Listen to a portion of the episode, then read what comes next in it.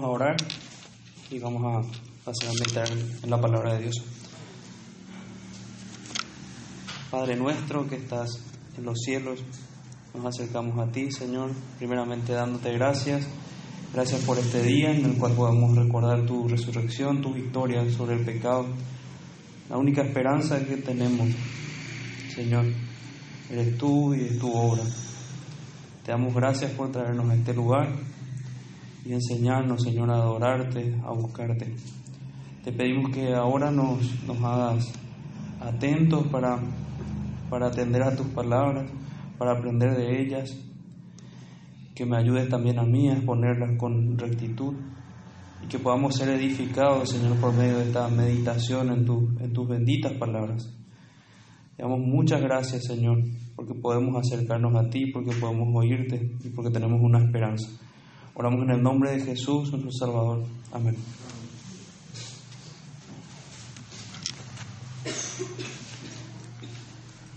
Vayamos, vamos a estar continuando con nuestro estudio de las bienaventuranzas. Para eso les invito a abrir sus Biblias en Mateo capítulo 5. Mateo capítulo 5, donde inicia el sermón del monte.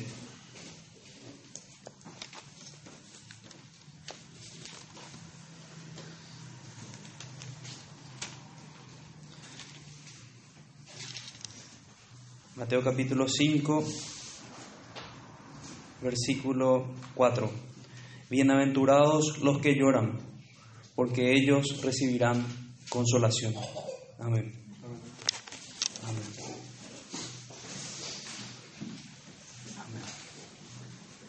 Creo que todos conocen aquella historia que empieza también hablando nuestro Señor Jesucristo diciendo, un padre tenía dos hijos. Y sabemos cuál es el título que se le, se le coloca habitualmente a esa, a esa historia, a esa parábola. Y este padre que tenía dos hijos, el cual uno de ellos pidió la herencia de su padre y se retiró a gastar su, aquel dinero de manera perdida, de manera ligera, pero quiero reflexionar en, en este hombre de, esta parábola, porque llega un punto de la parábola del Señor en la cual él se arrepiente, dice que vuelve en sí y, y se ve miserable y decide volver a su padre. Ve, ve la miseria de su estado, a lo que llegó, de cómo malgastó los bienes de su padre, y él decide volver a su padre, y para gracia de él, el padre lo recibe y le viste de honra y lo perdona. Algo así, de hecho, es exactamente lo que pasa con nosotros el Señor nos recibe si tenemos ese arrepentimiento que tuvo este pródigo. En esta segunda bienaventuranza que, que, vamos a que dijimos antes que las bienaventuranzas son marcas del carácter cristiano en el corazón, vamos a ver que hay motivo de gozo para aquel quien, quien puede discernir su estado espiritual. Hay motivo de gozo para él mismo hay motivo de gozo para los que están a su alrededor y pueden ver que eso ocurre con él, ver que se entristece por su pecado. La Biblia dice que pasa eso en el cielo, con los ángeles. Se gozan cuando un pecador se arrepiente. También ocurre eso aquí en la iglesia. Nos gozamos cuando vemos un pecador que se arrepiente y viene al Señor.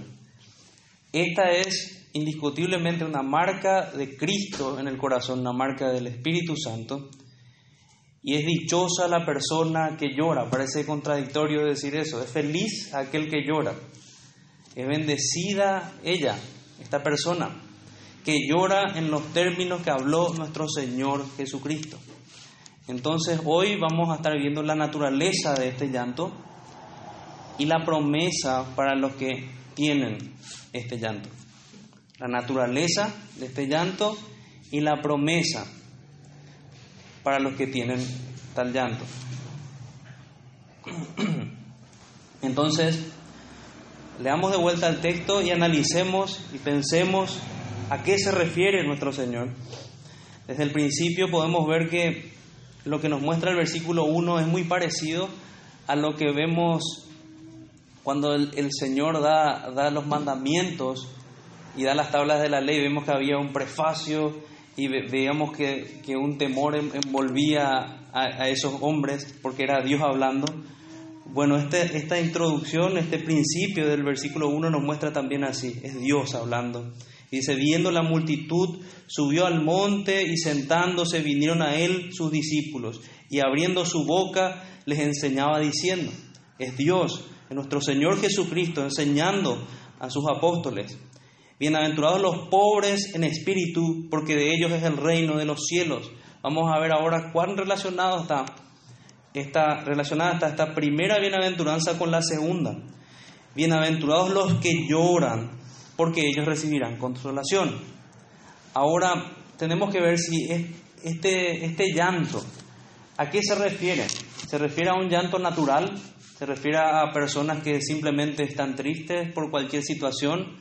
¿Incluso están deprimidas por cualquier cosa? Yo creo que no. Es lo que, lo que tenemos que entender que durante todo este estudio de las bienaventuranzas vamos a hablar de situaciones espirituales. Así como al principio veíamos que no eran los pobres, y de hecho el mismo texto nos lo dice, no son los pobres eh, financieramente los que son bienaventurados, según el texto, sino más bien los pobres en espíritu, también aquí los que lloran no son los que lloran de manera simplemente física. Entonces analicemos, ¿es un llanto natural? Y vemos que no, algunos lloran por alguna pérdida de, algo o de algún familiar, tal vez alguna tragedia, pierde algún, algo material o incluso muere algún familiar. Aquí la salvedad que tendríamos que hacer es que si esta tristeza no es mala, no necesariamente va a, ser, va a ser mala. De hecho, vemos funerales y vemos tristeza por, por pérdidas de este tipo en la Biblia. Pero lo que tenemos que notar es que no es a esta tristeza a la que se refiere el Señor cuando habla que son bienaventurados, no es a este llanto, sino más bien es otro. Podemos preguntarnos si el llanto por no cumplir nuestras metas y anhelos o porque no nos va bien en la vida, ese es el llanto al que se refiere el Señor. Tampoco, no es ese el llanto al que se refiere el Señor. Incluso ese tal vez ese tipo de, aflicciones podrían ser pecaminosas si es que no confiamos en el Señor y si nos entregamos a ellas de una manera eh, desesperanzada. Nosotros no somos como, como los gentiles, sino que tenemos una esperanza y tenemos a un Dios. Esa es la diferencia en cada una de estas pérdidas que puede tener el cristiano. Pero lo que vemos que no es esta, este llanto natural al que se refiere el texto. También tenemos otro tipo de tristeza, de alguna manera podemos clasificarlo dentro de un llanto natural, pero es más particularmente una tristeza, un llanto, que se da a consecuencia del fruto amargo del pecado, sus consecuencias. ¿Cuántas personas conocemos que, que experimentan las consecuencias negativas del pecado, tal vez una enfermedad, y se retraen de esos pecados? o tal vez a una situación, algún problema, y se retraen de ello. Ese fue el caso de Caín, por ejemplo. Caín, si, si vemos al texto, en Génesis 4, él no estaba triste porque le hizo mal a su hermano, o porque había matado a su hermano, o había dañado el corazón de sus padres. No, Caín dice, grande es mi castigo para ser soportado. Eso es lo que enfatiza Caín.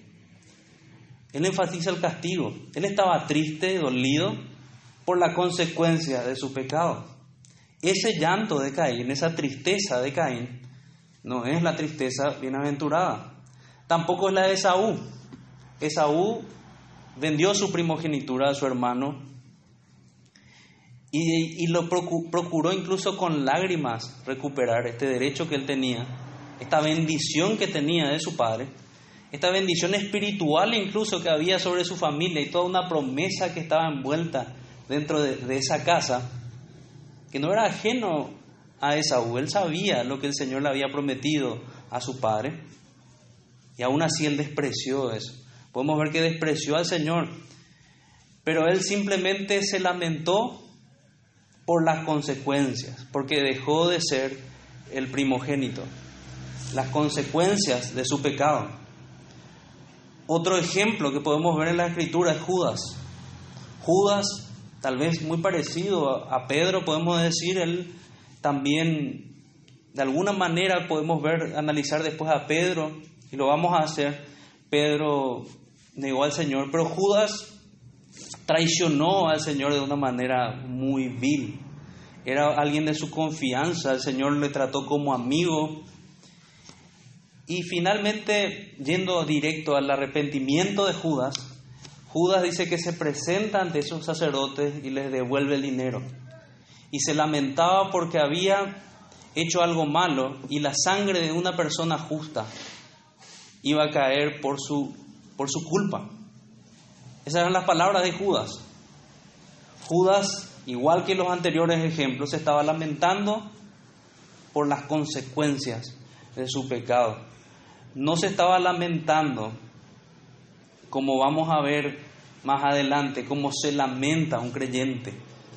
Ese lamento, digamos, esa tristeza es producto de haber experimentado el fruto del pecado.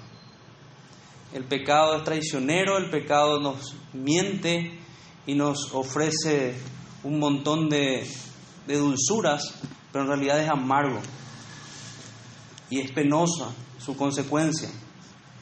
Gente como ellos, como Caín, como Esaú, como Judas, buscan la religión gozo.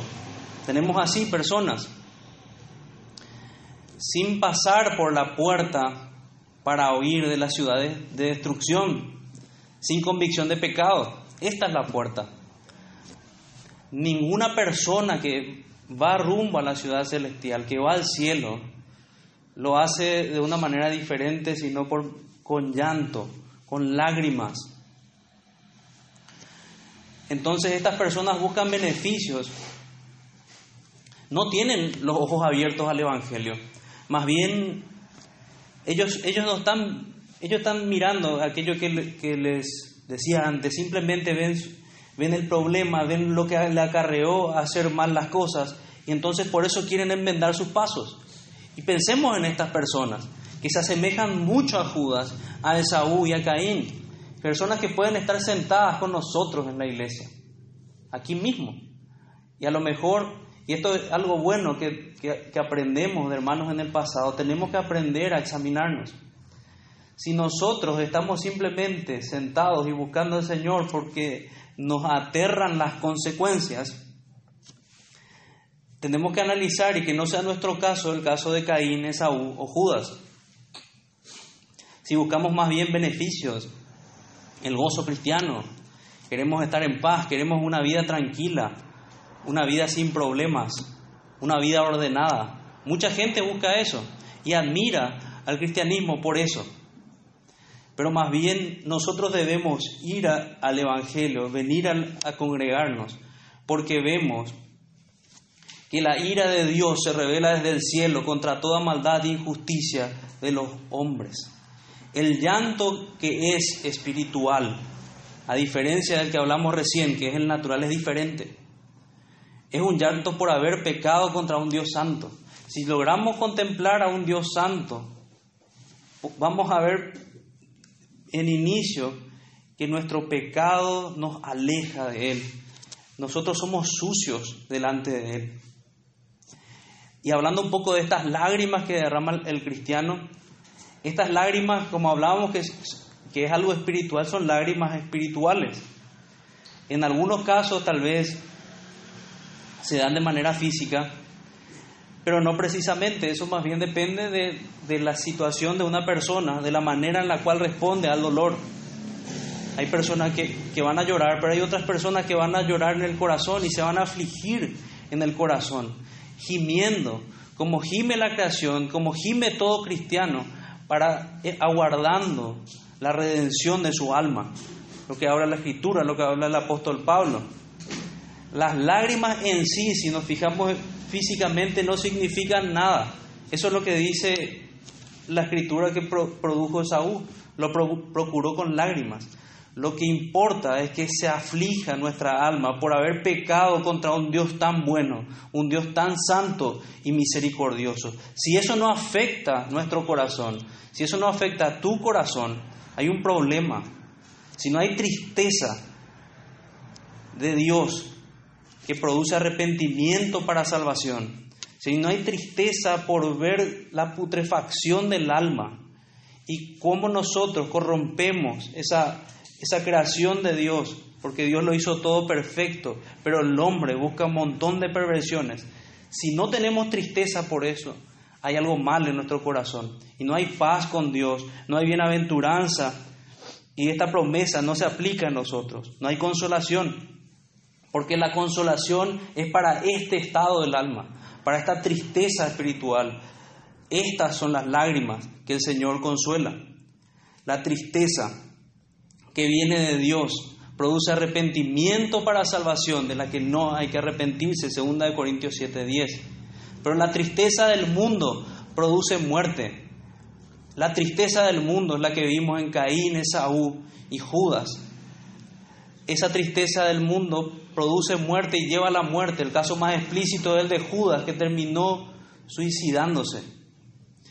Pero todo aquel que sigue con sin la tristeza por su pecado, finalmente va a llevar su alma a la perdición y a la muerte. El fruto entonces que produce esta tristeza verdadera, esta tristeza que es espiritual, es el fruto del arrepentimiento verdadero. Este fruto no afecta solamente la mente, no solamente que vemos que está mal nuestro pecado, sino que afecta nuestras emociones, nos duele, nos duele haber fallado a Dios, Hubiésemos deseado no hacerlo nunca. Nos afecta al corazón, afecta nuestras emociones, afecta mucho más que, que lo que hacen, hacían antes las pasiones.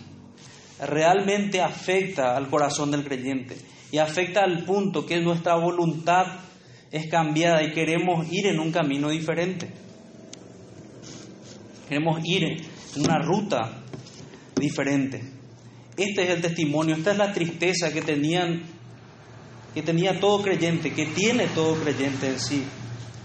Me gustaría leerles una, una porción de, de, las confesiones de, de Agustín, en la cual vemos algo de esta tristeza.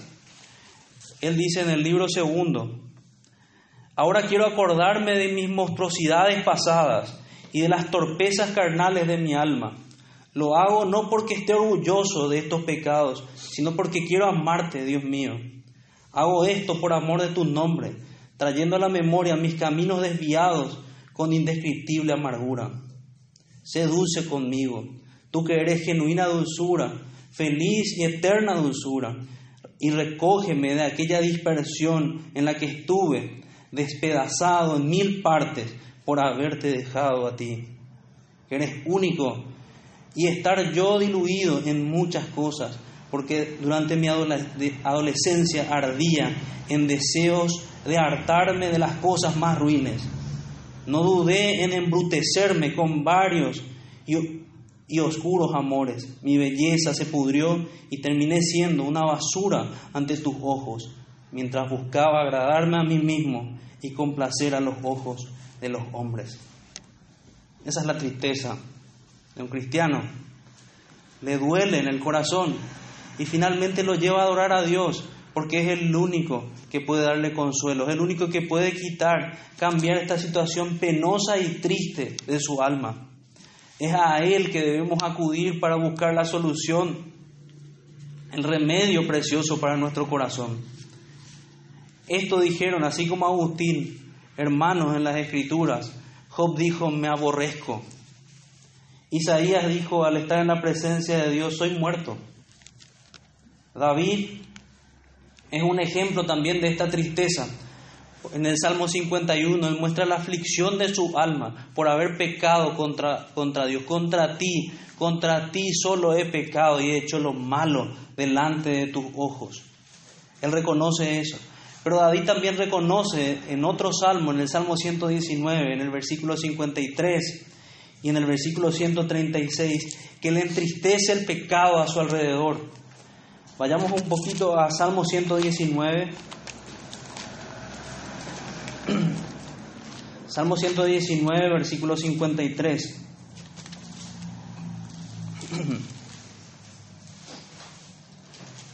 Horror se apoderó de mí a causa de los inicuos que dejan tu ley.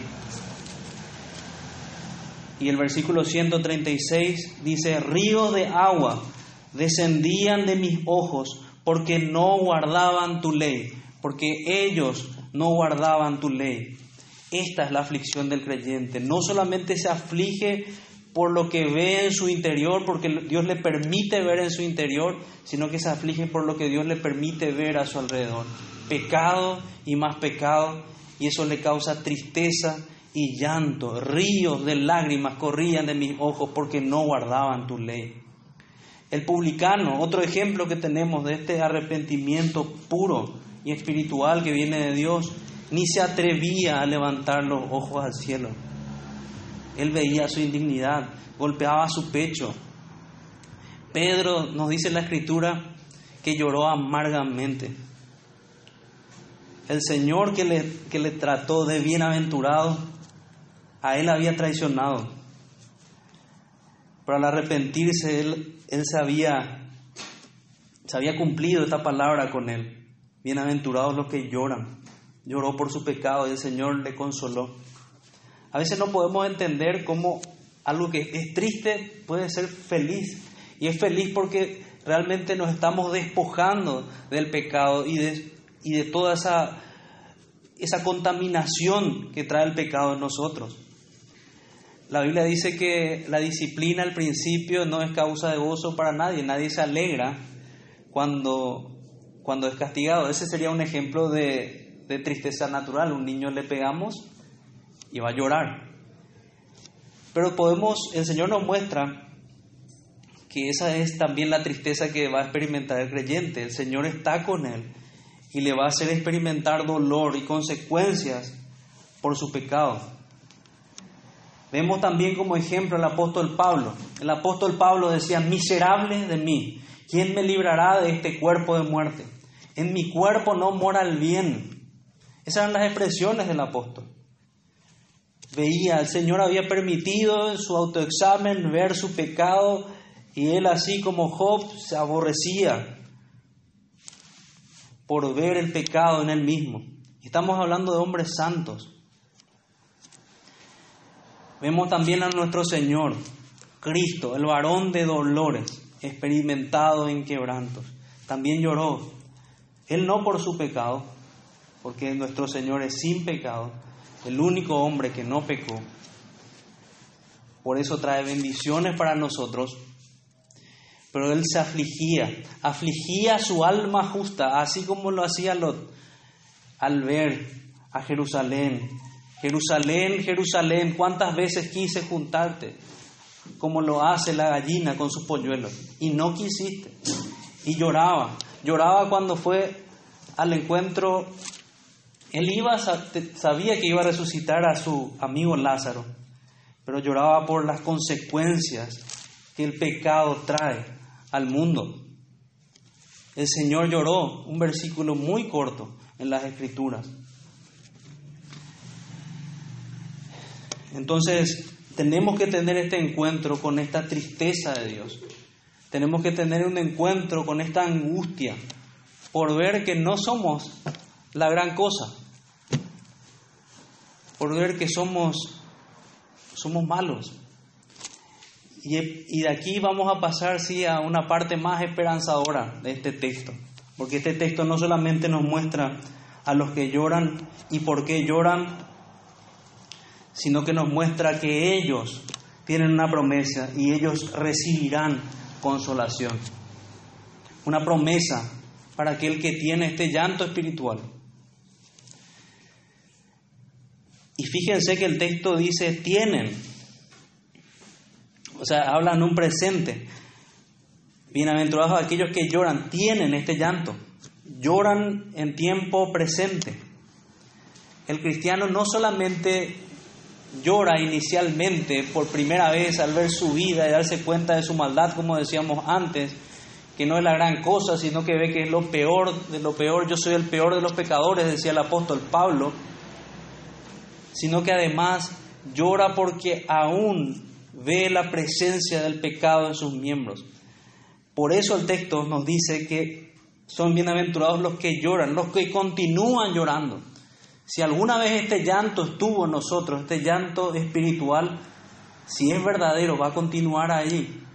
Y cuando tropecemos en algún pecado, cuando incurramos penosamente en pecar contra el Señor, contra nuestro Rey, va a haber tristeza en el corazón, va a haber dolor en el corazón, se va a activar esa tristeza de Dios.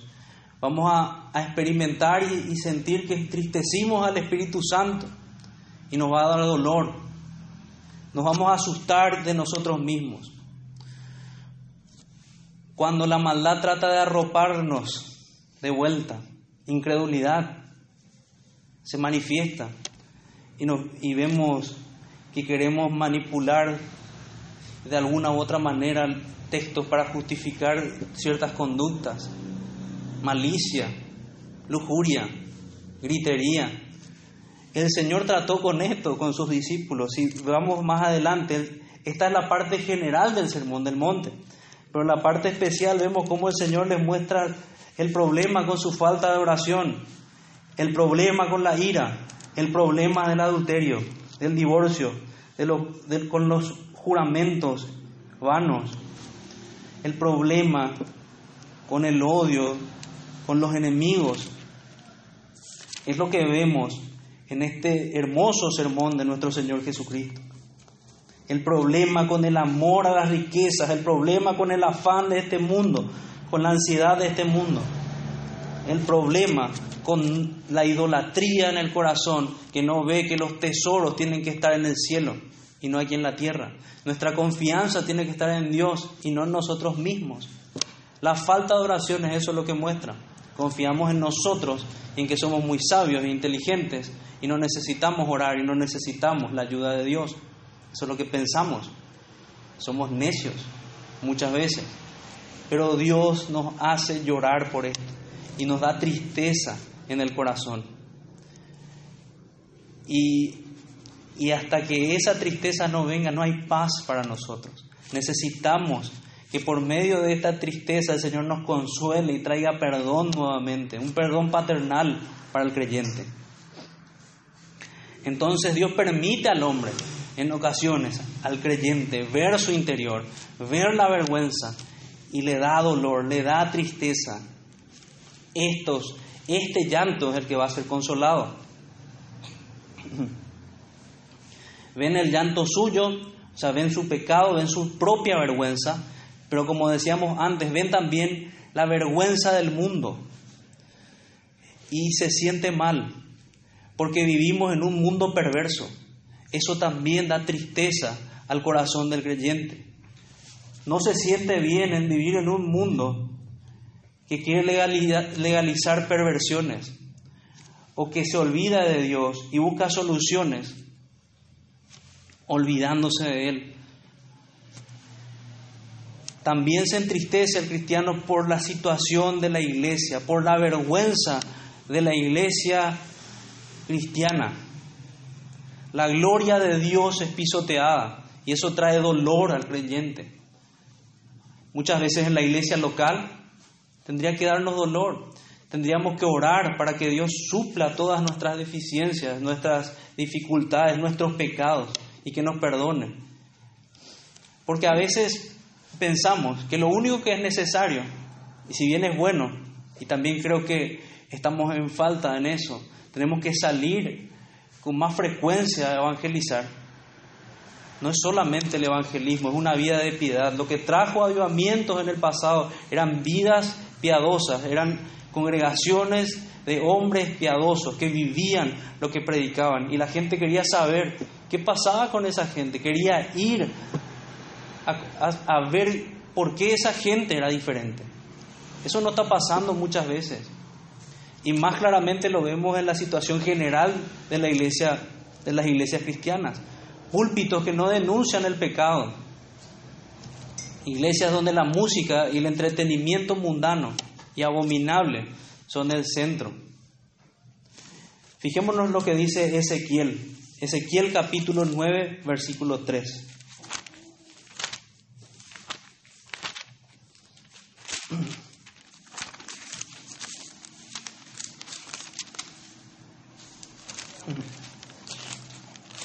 Ezequiel capítulo 9.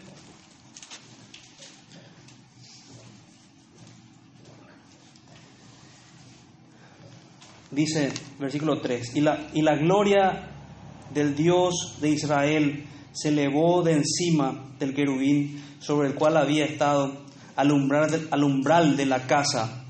Y llamó Jehová al varón vestido de lino que tenía en su cintura el tintero de escribano y le dijo Jehová, pasa por en medio de la ciudad, por en medio de Jerusalén, imponles una señal en la frente a los hombres que gimen y que claman a causa de todas las abominaciones que se hacen en medio de ellas.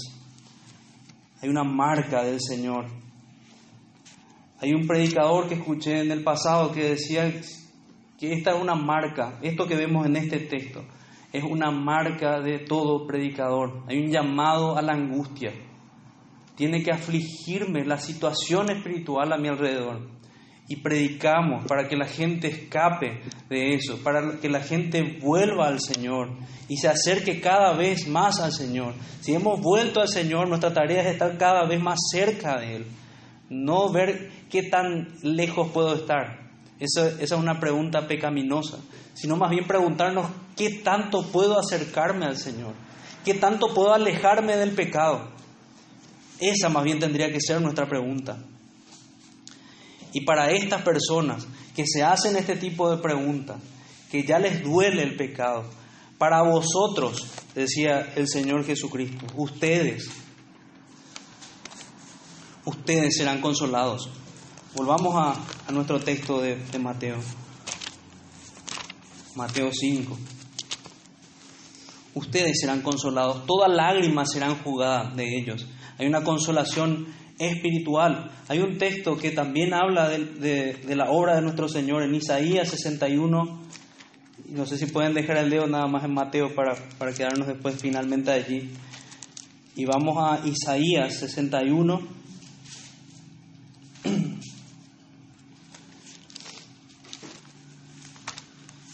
Isaías 61, desde el versículo 1.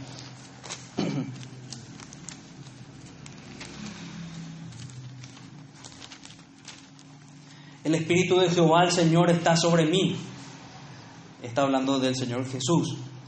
Porque me ungió Jehová, me ha enviado a predicar buenas nuevas a los abatidos, a vendar a los quebrantados de corazón, a publicar libertad a los cautivos y a los presos, apertura de la cárcel, a proclamar el año de la buena voluntad de Jehová y el día de la venganza del Dios nuestro, a consolar a todos los enlutados, a ordenar que a los afligidos de Sión se les dé gloria en lugar de ceniza, óleo de gozo en lugar de luto, manto de alegría en lugar de espíritu angustiado, y serán llamados árboles de justicia, plantío de Jehová para gloria suya. Amén. Esta es la obra de nuestro Señor Jesucristo. Pero fíjense que solamente serán consolados aquellos que están primeramente enlutados. Primeramente enlutados, para consolar a todos los enlutados y ordenar que a los afligidos de Sión se les dé gloria en lugar de ceniza, óleo de gozo en lugar de luto, manto de alegría en lugar de espíritu angustiado. Esto es lo que no entiende el mundo. El cristiano tiene un, tiene un gozo en su corazón, pero que un, un gozo que es posterior a esta tristeza. Es lo que, lo que dice en el pasaje paralelo de, de nuestro Sermón del Monte en, en Lucas capítulo 6, dice, no solamente dice que son bienaventurados los que lloran, porque ellos recibirán consolación, sino que le da otra razón, dice porque ellos reirán, ellos reirán. Hay gozo, un gozo inefable por recibir este perdón, un gozo por recibir perdón de pecados, por recibir la salvación de este estado tan terrible. Dios nos salvó de ese día terrible de la ira y Dios nos salvó de, de nuestro sucio pecado. Él nos limpia con el poder de su Espíritu Santo y va a perfeccionar esta obra en el día de Jesucristo. Esas son las promesas del Señor. Seremos consolados y tendremos gozo, un gozo indestructible en el cielo.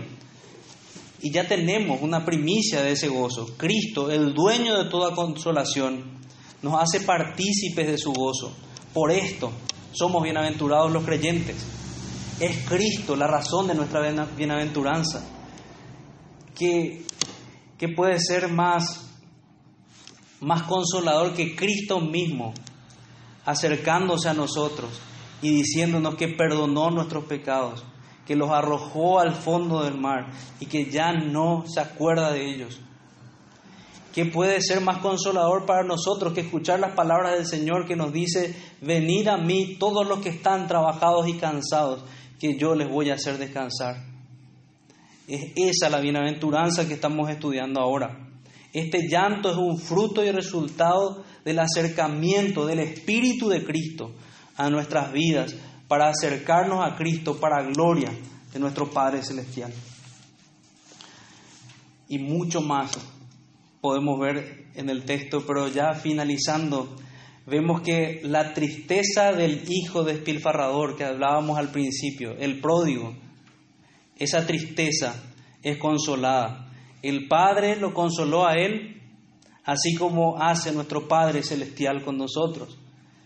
Si reconocemos que hemos malgastado todos sus bienes y nos volvemos a Cristo y a su misericordia.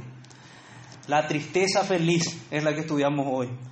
Una aparente contradicción. Todo aquel que hoy aborrece aquello que le traía placer, aquel pecado que llevó a Jesús a la cruz, que se entristezca por, él y va a ser dichoso, es lo que vemos ahí, vemos aquí en nuestro texto.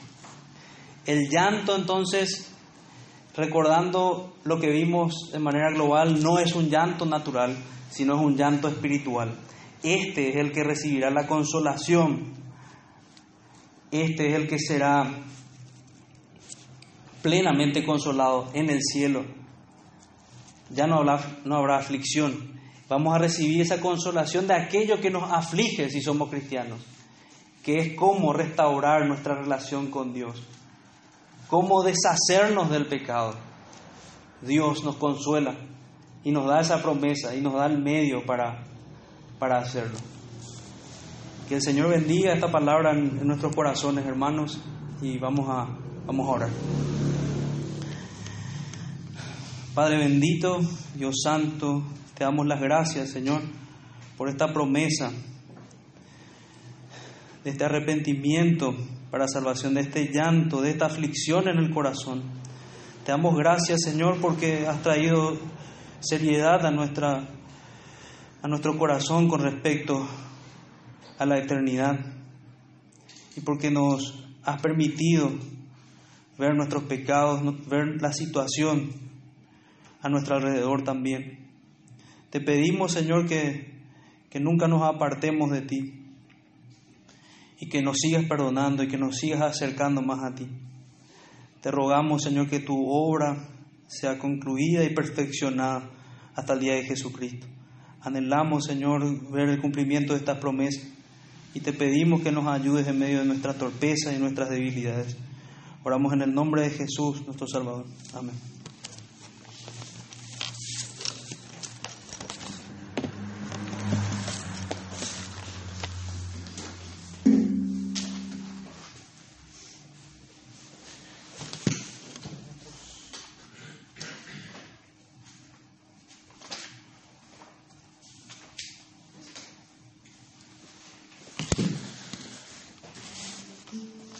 Cerremos este tiempo, hermanos, adorando al Señor con el himno número 508.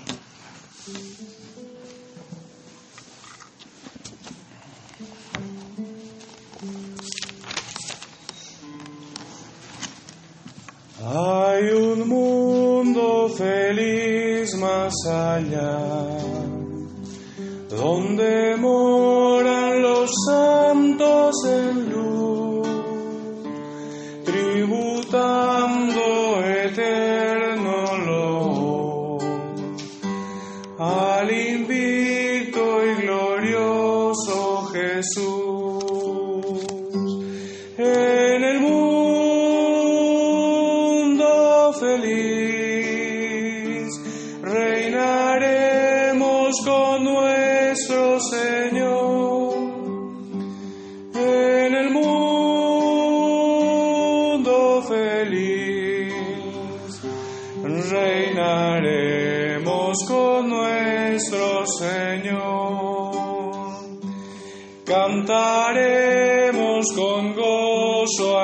a